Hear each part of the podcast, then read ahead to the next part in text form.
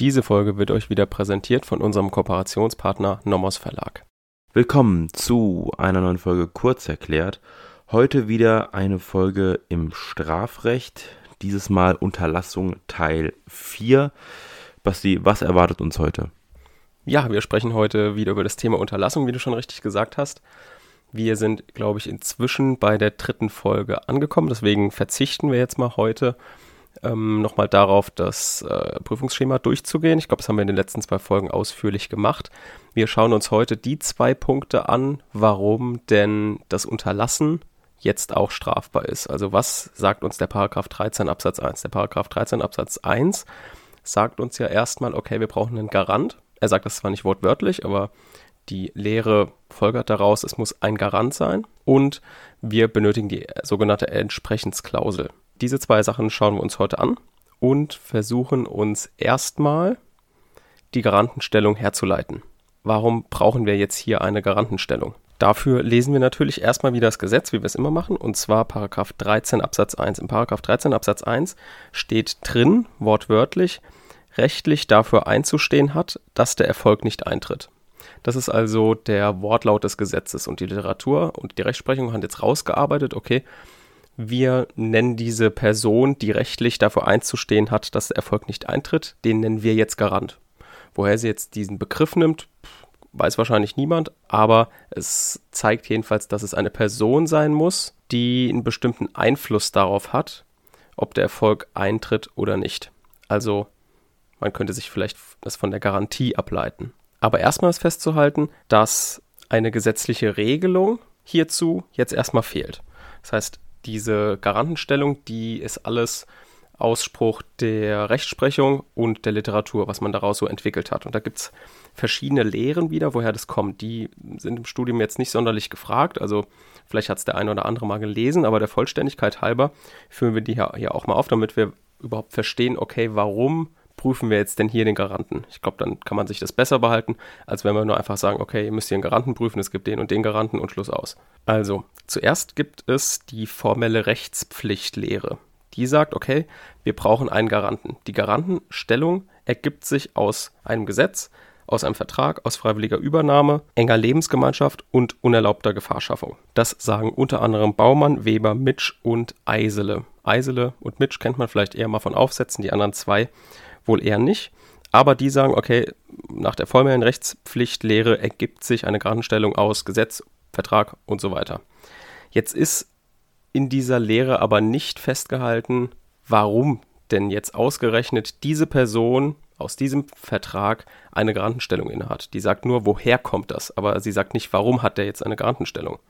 Und das ist ja eigentlich gerade wichtig. Wir brauchen ja, müssen es ja hinterfragen, den Sinn und Zweck. Okay, warum hat denn jetzt genau diese Person eine Garantenstellung. Sie mag einen Vertrag abgeschlossen haben, aber warum sie jetzt für eine andere Person oder für eine andere Gefahrenquelle oder ähnliches eine Garantenstellung innehat, das wird daraus erstmal nicht ersichtlich. Es ist natürlich ein erster Schritt, das ist klar. Also wir, ihr werdet sehen, wir leiten es später uns auch ähnlich her, aber nur diesen ersten Schritt zu machen, ohne den zweiten zu machen, also erst zu fragen, okay, wir haben einen Vertrag, da sind die und die Personen Vertragsparteien und warum haben die jetzt einen eine Garantenstellung, weil sie in dem Vertrag so und so den ausgestaltet haben. Also es bedarf so einen zweistufigen Schrittes einfach. Und dafür reicht die formelle Rechtspflichttheorie jetzt nicht aus. Dann gibt es die materielle Rechtspflichttheorie, also ihr seht immer formell und materiell. Und die materielle Rechtspflichttheorie, die fragt nur nach dem Warum. Also die sagt eben, okay, wir leiten uns eine Garantenstellung aus fundamentalen Haftungsprinzipien her. Also sie guckt nicht, okay, es ist ein Vertrag, deswegen könnte man eine Garantenstellung irgendwie herleiten, sondern sie sagt einfach, es gibt hier ein bestimmtes Haftungsprinzip, beispielsweise das Vertrauensprinzip, Grundsatz der Verantwortung, Herrschaft über den Erfolgsgrund und Prinzip der Involvierung. Das sind alles so Theorien, die daraus hervorgehen. Letztendlich greift das natürlich aber auch zu kurz, weil die herrschende Meinung die stellt auf die Funktionenlehre ab. Und diese Funktionenlehre ist so ein bisschen eine Kombination aus beidem und in diese, und diese Funktionenlehre, aus der haben sich letztendlich zwei große Fallgruppen mit Unterfallgruppen gebildet. Und das sind wahrscheinlich die Fallgruppen, die euch allen auch schon was sagen. Und zwar die Beschützer und die Überwachergaranten. Und das sind die zwei Oberfallgruppen sozusagen. Also wir haben auf der einen Seite den Überwachergaranten und den Beschützergaranten wenn wir es uns jetzt mal ein bisschen bildlich vorstellen wollen, der Überwachergarant, der ist immer dafür zuständig, eine Gefahrenquelle zu überwachen und aufzupassen, dass von dieser Gefahrenquelle auf andere Rechtsgüter keine Gefahren ausstrahlen. Das heißt, dieser Überwachergarant, der guckt auf eine Gefahrenquelle, das ist also der Bezugspunkt ist die Gefahrenquelle und der muss darauf achten, dass von der Gefahrenquelle die Gefahren nicht auf andere Rechtsgüter ausstrahlt. Wohingegen jetzt der Beschützergarant ein Rechtsgut beschützen soll, wie es auch schon sagt. Das heißt, das, was wir vorher von den Rechtsgütern abwehren wollten, ist hier jetzt ähnlich, aber dass wir eben für dieses Rechtsgut, nur für dieses eine Rechtsgut, die Gefahren abwehren. Also hier ist der Bezugspunkt das Rechtsgut und nicht die Gefahrenquelle. Nochmal kurz zur Zusammenfassung. Also der Überwachergarant, der überwacht eine Gefahrenquelle und passt auf, dass die Gefahr nicht auf Rechtsgüter ausstrahlt. Wohingegen der Beschützergarant das Rechtsgut beschützen soll und das Rechtsgut vor allen Gefahren bewahren soll. Ich habe mir da das immer so ein bisschen so gemerkt, es hat jetzt äh, keinen Anspruch auf Richtigkeit. Es ist einfach eine Eselsbrücke, wie ich mir das gemerkt habe. Und zwar habe ich das so ein bisschen mit dem Umweltrecht verknüpft. Dort gibt es ja auch Emissionen und Emissionen. Emissionen sind die Dinge, die auf eine Person einwirken. Und Emissionen sind die Dinge, die von einer Sache ausgehen. Das heißt beispielsweise, wenn ihr euch vorstellt, in einer Kaffeefabrik werden Emissionen innerhalb der Fabrik gemessen oder genau am Schornstein, um zu gucken, welche Emissionen davon ausgehen. Das wäre dann hier in dem Fall der Überwachergarant, weil hier gibt es eine Gefahrenquelle und es wird direkt an der Gefahrenquelle gemessen. Und der Beschützergarant ist hier ein bisschen der Fall der Emission, weil bei der Emission wird auf das Individuum geguckt und geguckt, was auf das Individuum für Gefahren einwirken und das muss davor geschützt werden. Das heißt, auch noch ein bisschen aus dem Umweltrecht, ist sehr vertieft, aber vielleicht kann man sich dann einfach besser merken. Im Umweltrecht ist es dann so, dass Emissionen in Verbindung mit einem bestimmten Paragraphen keinen Trittschutz vermitteln, aber Emission schon.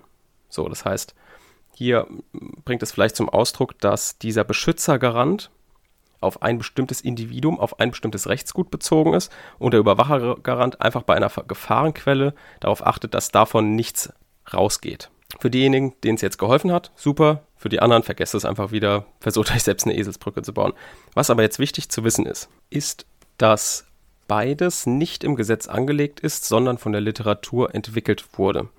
Aber da wir ja im ersten Examen immer nach der herrschenden Meinung gehen, übernehmen wir einfach diese Fallgruppen, ohne die anderen Lehren aufzuführen, sondern prüfen einfach nur, okay, die Person, die sich hier vielleicht durch ein Unterlassen strafbar gemacht haben könnte, die ist ein Garant aus den und den Gründen.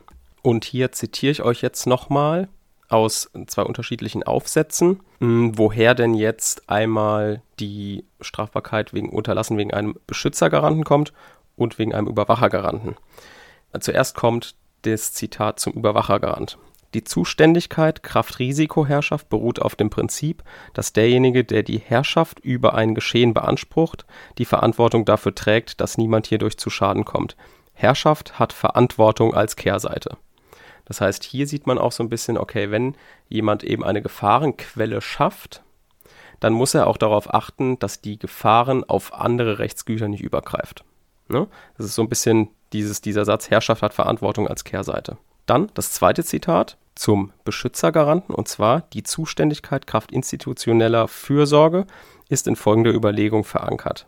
Voraussetzung dafür, dass der Einzelne die ihm rechtlich gewährte Freiheit überhaupt wahrnehmen kann, ist das dauerhafte Bestehen rechtlich anerkannter sozialer Beziehungen, Institutionen genannt. Und dieses Prinzip geht also einfach daraus hervor, dass ein Leben aus sozialen Beziehungen besteht. Und man kann eben jetzt nicht sich aus dem Unterlassen rausziehen, indem man diese sozialen Beziehungen, Bindungen leugnet. Das ist zum Beispiel die Bindung zwischen Eltern und Kind.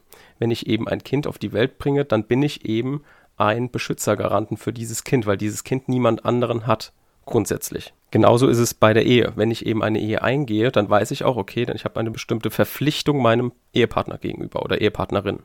Genau das erstmal so zu der Herleitung und jetzt schauen wir uns natürlich die einzelnen Fallgruppen mit ihren Unterfallgruppen an. Werbung. Heute haben wir eine Empfehlung für Leute, die sich auf das erste Examen vorbereiten, als auch für Leute, die sich auf das zweite Examen vorbereiten, beziehungsweise in der Staatsanwaltschafts- oder Strafrichterstation sind. Und zwar bin das nämlich ich zum Beispiel zurzeit und ich arbeite meine, sag ich mal, eher schlechten strafprozessual-rechtlichen Kenntnisse auf, weil ich habe mich zum ersten Examen nicht sonderlich gut darauf vorbereitet, was dann auch in einer Ex Examensklausur in der Zusatzfrage nicht gut ankam. Aber das äh, will, ich, will ich jetzt sozusagen für das zweite Examen und die Staatsanwaltschaftsstation ändern. Deswegen ähm, hatte ich mir das Buch vom Nomos Verlag von Kindhäuser Schumann, Strafprozessrecht, bestellt und habe das durchgearbeitet und fühle mich damit jetzt vor allem auch für die Staatsanwaltschaftsstation gut vorbereitet, kann es aber auch den Leuten ans Herz legen, die sich für das erste Examen vorbereiten, auf die eventuell, also was heißt eventuell, mit Sicherheit kommende Zusatzfrage aus dem Strafprozessrecht. Es ist zum einen so, so angelegt, dass man anhand von kleineren Fällen sich, sage ich mal, der Grobstruktur vom Strafprozessrecht darauf vorbereiten kann, aber wiederum auch, da es halt 450 Seiten hat, man sich auch detaillierter damit auseinandersetzen kann, auch beispielsweise für den Schwerpunktbereich oder ähnliches. Also, wer gerne mal reingucken möchte, das ist das Buch Strafprozessrecht von Kindhäuser Schumann äh, vom Nommers Verlag. Werbung Ende. Fangen wir mal mit dem Beschützergaranten an. Also die sogenannte Beschützergarantenpflicht ist also eine Obhutspflicht für ein bestimmtes Rechtsgut, wie wir es schon gesagt haben. Und die wiederum kann sich aus folgenden Umständen ergeben. Und jetzt kommen die Unterfallgruppen. Die Unterfallgruppen sind zum Beispiel kann sich aus einem Gesetz ein Beschützergarant ergeben. Das ist zum Beispiel, jetzt müssen wir es also genau benennen, das heißt also nicht nur zu sagen, woraus es sich ergibt, sondern warum in dem konkreten Fall jetzt. Zum Beispiel die elterliche Sorge aus 1626 BGB. Das heißt für euch, wenn ihr einen Beschützergaranten aus einem Gesetz herleitet, dann genügt es nicht zu sagen, ein Garant besteht wegen einem Gesetz. So, das wäre zum Beispiel die, eben die formelle Rechtslehre.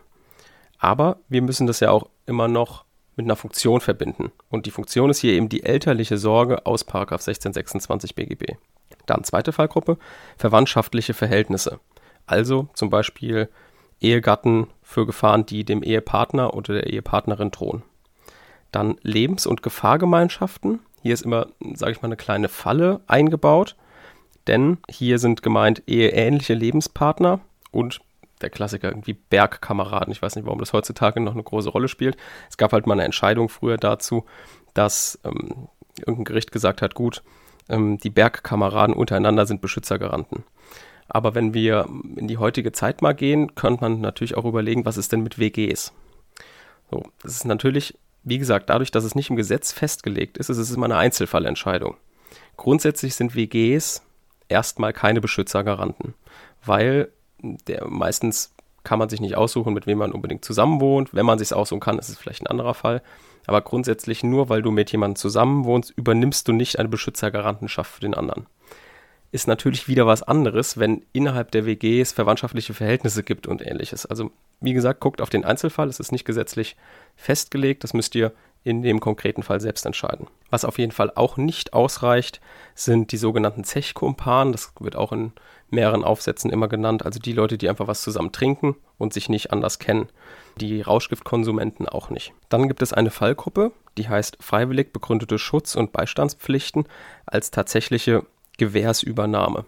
Das ist auch so ein bisschen aus dem einen Gedanken, den wir vorhin schon hatten, das mit der Kehrseite, das ist zwar aus dem Überwachergaranten, aber kann auch hier so ein bisschen übernommen werden, wenn ich eben eine Verantwortung übernehme und dem anderen sozusagen sage, hier guck mal, ich übernehme die Garantenpflicht, die eigentlich du ausüben solltest.